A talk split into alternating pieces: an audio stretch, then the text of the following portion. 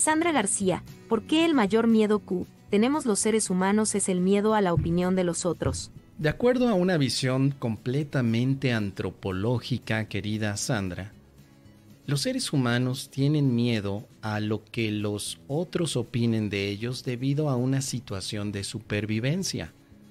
En un estudio arqueológico realizado en el año 1976 por la Universidad de Harvard, se pudo encontrar que la mayoría de los restos arqueológicos de diferentes tribus a lo largo del mundo estaban totalmente unidos, pero sin opiniones. Y es un, no lo sé, un estudio que me acabo de inventar y que no significa nada, pero es para ponerle un poquito más de sabor al caldo.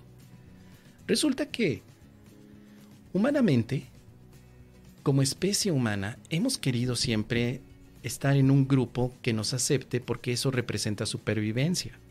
Tú puedes ver en algunos estudios que hablan acerca de las primeras civilizaciones, cómo se tuvieron que reunir en grupos grandes los seres humanos para poder hacerle frente a todas las adversidades, animales, comida, clima, otros humanos que peleaban contra ellos. Entonces, el ser humano comenzó a hacer grupos, pero para que ese grupo funcionara tenía que estar cohesionado, sobre todo por pensamientos, ideologías, y de ahí vienen las primeras organizaciones humanas, en las que hay un líder y están todos los que le siguen, pero también están algunas partes eh, que integran esa sociedad primigenia con otras cotas de poder, como puede ser lo, lo religioso, la parte de los cazadores, la parte de los recolectores, en fin.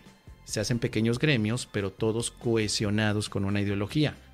Si uno de los que están dentro del grupo no piensa como los demás y ellos opinan diferente, generalmente se les daba una patada en los kiwis y se iban lejos. Generalmente eso pasaba. De acuerdo a esta visión antropológica del mundo, los seres humanos todavía hemos heredado ese tipo de pensamiento y pensamos o creemos que es muy importante pertenecer a un grupo social. Y para que pertenezcamos a ese grupo social tienen que opinar de nosotros lo mejor, o al menos lo que en ese otro grupo se plantee como lo mejor. Por ejemplo, si somos un grupo de milagronautas, todos tenemos que pensar lo mismo para que nadie te vaya a expulsar. Si yo soy parte del gremio de los maestros de Dios y de pronto no me comporto como tal, pues los demás van a tener una opinión negativa de mí y me van a decir tú no eres maestro de Dios, tú estás confundiendo a los estudiantes y te expulsamos. Si yo tuviera miedo a ese tipo de opiniones, querría decir en términos eh, antropológicos que es porque ese era mi grupo, era mi manada, era mi rebaño también y que ahora me están expulsando. Entonces, para mí ha sido interesante, querida Sandra, que me valga dos kilos de cacahuate la opinión que tengan otros de mí, sobre todo en las áreas en las que yo quiero expresar ciertos puntos de reflexión.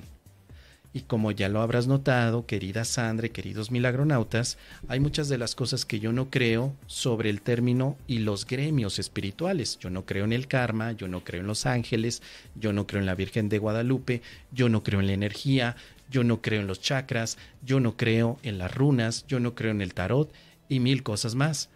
Decir este tipo de no creencias ha logrado que algunas personas, algunos seres humanos me digan, tú no perteneces a este gremio, porque todos los demás sí creen en los ángeles, en la cosa del cacao, también creen en los registros akáshicos y tú no crees. Así que, como no crees, te expulsamos.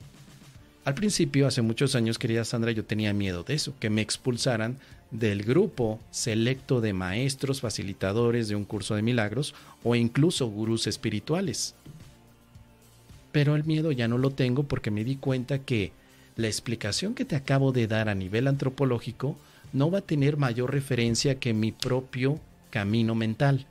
Yo decido cómo sentirme, por eso esta explicación antropológica ya no tiene peso para mí, ya no es importante. Me vale tres kilos de garete el que alguien se enoje por las opiniones que yo doy acerca del curso de milagros o de otros caminos que no lo son.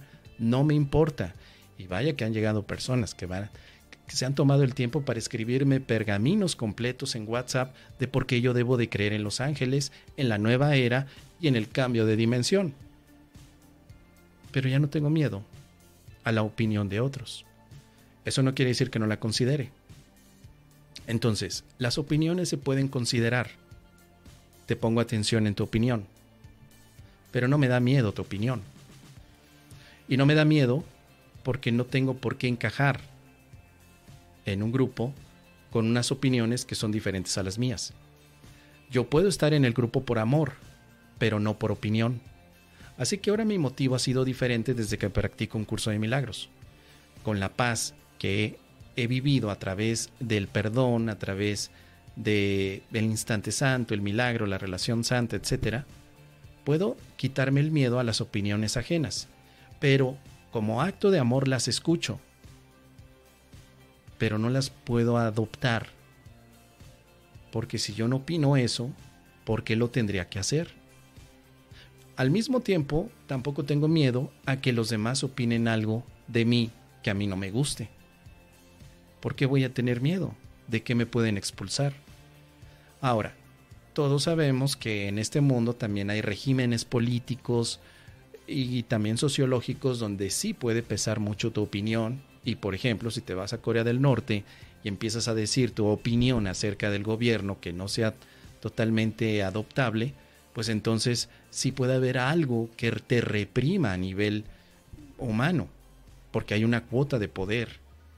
Por eso todo esto tiene hasta cierto punto relacionamiento con tu entorno. Tal vez yo aquí en YouTube puedo decir esto perfectamente, sin ningún problema, porque estoy hablando de creencias que tienen que ver con el aspecto espiritual. Y aquí no hay ningún problema. No hay ningún tipo de represión en estos tiempos por la, por la parte espiritual. No llega el gobierno y me va a querer secuestrar por dar mis opiniones.